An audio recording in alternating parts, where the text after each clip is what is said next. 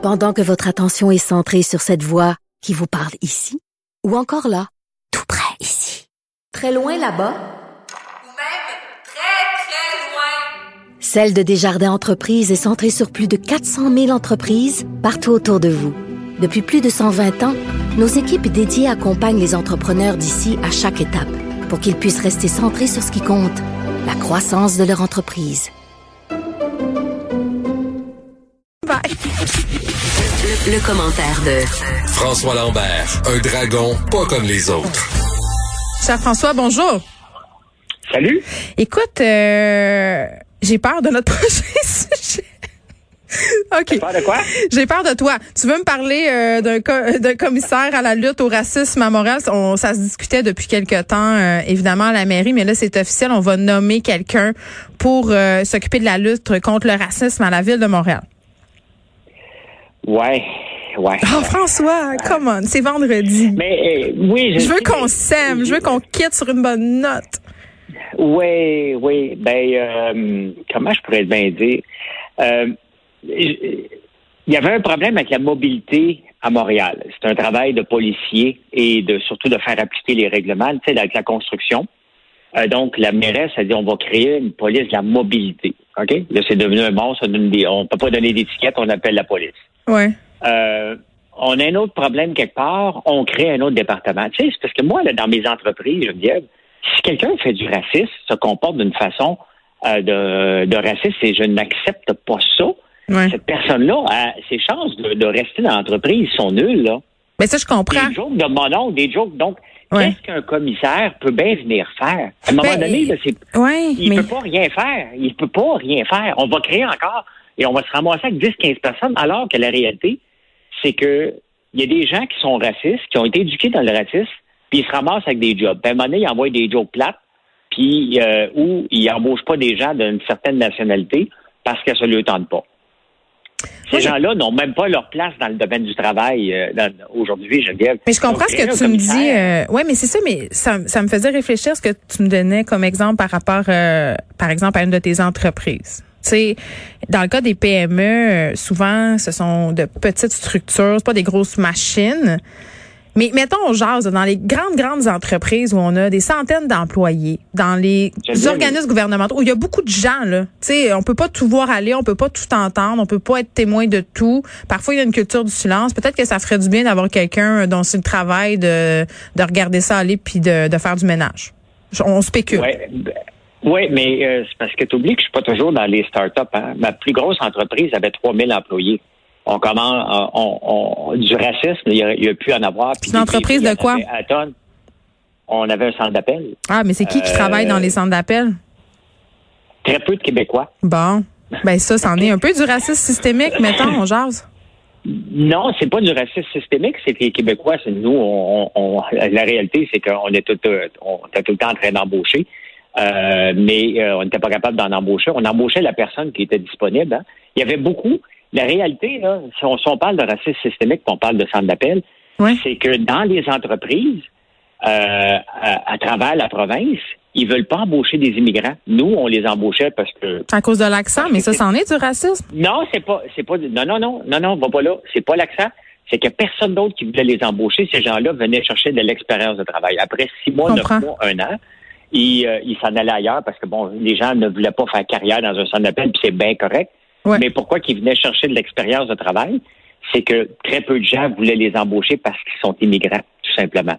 Euh, chez nous, il n'y en avait pas de racisme quand même, qu'on était 3000 employés. Euh, euh, Puis s'il y en avait eu, la personne se serait fait congédier. J'ai pas besoin d'un département à côté qui vient surveiller, voir, hey, toi, t'as-tu respecté le ratio? En partant à respecter des ratios, pour moi, c'est de la discrimination positive. On a souvent discuté de ça. Là, là-dessus, on est agree to disagree. Je pense que ça, c'est, on s'entendra jamais. c'est correct. Mais, euh, mais moi, créer des départements, elle le fait avec la mobilité. Elle le fait toujours. Au lieu de, tu sais, l'imputabilité dans les entreprises, ça doit exister aussi au point de vue des gestionnaires. Mais ça, je suis avec toi. Ça, c'est vrai. Tu sais, que ça, la réalité, c'est que c'est encore un poste de dépense qui vient d'être créé pour faire euh, peuple, pour faire, regarde, on va s'occuper de la problématique alors qu'il n'y a absolument rien qui va se passer. Et c'est encore de l'argent de nos taxes qui va s'en aller, puis ce département-là va faire exactement comme le département de la mobilité, alors que c'est une job de la police. Quand il y a un gros camion qui a une crane qui est dans une voie réservée, là, c'est pas un, département de mobilité qui doit l'enlever. C'est la police qui doit venir faire sa job. Donc, on, la police ne faisait pas sa job, on crée notre département à côté, et ce département-là devient immense, puis il se crée des besoins après. C'est et crois-moi, là, quand on a parti l'entreprise de 0 à 3000 employés, les départements poussaient comme des champignons. Pour être obligé, c'est comme mettre euh, euh, des doigts dans un boyau d'arrosage qui est plein de fuite. OK, t'en mets un, puis ça sort plus fort à l'autre bord. C'est exactement comment la, la mairesse gère la ville. Elle crée des départements au lieu de s'attaquer aux vrais problèmes. Le vrai problème du racisme, ce sont les gens. Pourquoi des gens sont racistes? Pourquoi des gens sont en poste de supervision puis ils ont un comportement raciste? Ils ont peut-être pas leur place parce que ça se corrige pas. Il y a des, y a des choses, des, des, comportements qui peuvent se corriger chez les gens. Puis il y a des gens que tu peux pas corriger. Tu dois simplement dire, regarde, la porte est là, on n'en veut pas de ça ici. Ton comportement ne sera pas corrigeable, puis va-t'en. Euh, ça fait partie aussi du processus d'entreprise de congédier des gens, malheureusement, qui ne font pas partie de la culture. Mais encore faut-il être au courant euh, qu'il y a du racisme dans des institutions et à ce sens, euh, en ce sens-là, pardon, euh, un commissaire peut être utile. Mais écoute, toi t'es pas d'accord. Moi, je trouve que ça peut être une bonne chose si c'est bien géré. Et là, on pourra s'en reparler dans quelques mois parce que il va avoir. Des... de le dire le si. Ouais, c'est ça. Il va avoir, il va avoir des comptes à rendre, il ou elle. Ok, Walmart qui cherche 10 000 employés au Canada. Oui, puis hier, c'était Domino's. Puis là, on va voir tous les syndicats, toutes les, au lieu de voir ça comme une bonne nouvelle, c'est du cheap labor, puis euh, ouais, c'est du salaire probablement 15 pièces de l'heure, mais c'est une bonne nouvelle. Ça veut dire que. Mais Walmart, ils n'ont pas des bonnes conditions de travail? Excuse-moi, mais moi, j'étais sur cette euh, impression-là. Ben, les gens euh, Ou c'est Costco? à travailler chez Costco, non, Costco, c'est des 55 000 et plus. Costco, c'est dans une classe à part. Qui parfait. Ils sont dans, sont dans leur catégorie. Walmart, c'est le salaire minimum, là, plus, mais il faut que tu chantes la chanson le matin. Là. Je fais partie de la SEC. Je suis vraiment content d'être un associé. Je, je, je paraphrase. Oui, oui. Ben, on, on les voit plus. Ça, c'était une mode des années euh, 2000 au début. Là, tout le monde s'appelait associé, là, puis ils faisaient des gros power. Peut-être Ils prennent vraiment le monde pour des caves. sais, Ils pensent que si tu t'appelles associé, tu vas te sentir donc impliqué hein, dans l'entreprise, puis que hein, tu ben, vas te donner à fond. Ma, première job, euh, c'était chez Yellow, et on faisait des meetings comme ça de power le matin. Oh mon Dieu. Et euh, ben, c'était pas pour vendre des souliers. Ce qui était payant, c'était de vendre du Tana. Dans, donc, euh, on avait des quotas, c'était les gros power. Puis let's go, faut vendre du Tana. Puis let's go, comment on est bon? Bon, en tout cas, le Tana, c'est le produit qu'on met pour protéger nos souliers. Puis c'est vrai, tu sais, ça me fait tellement rire que tu dis ça, François, parce que c'est comme la garantie prolongée quand tu vas dans un magasin d'électronique. C'est comme là qu'ils font à ah, pièce, tu sais. Écoute, j'ai déjà vendu des souliers à une madame, là, elle, devait porter des huit, mais elle les trouvait beaux, c'était des neufs. J'ai vendu une patch en arrière, une patch en avant. Ah ouais, on patch. C'est pas ça. oh my God. C'était moi. Ben, oui, ben, euh, ben, oui, j'étais, j'ai appris de profiteur euh, des gens chez Yellow. C'était épouvantable. On salue, euh, on salue Yellow, c'est nous écoute. Ben non, mais c'était une belle expérience de travail, honnêtement. Là, de, de... Moi, j'ai adoré mon expérience. J'ai travaillé peut-être un an, un an et demi chez Yellow.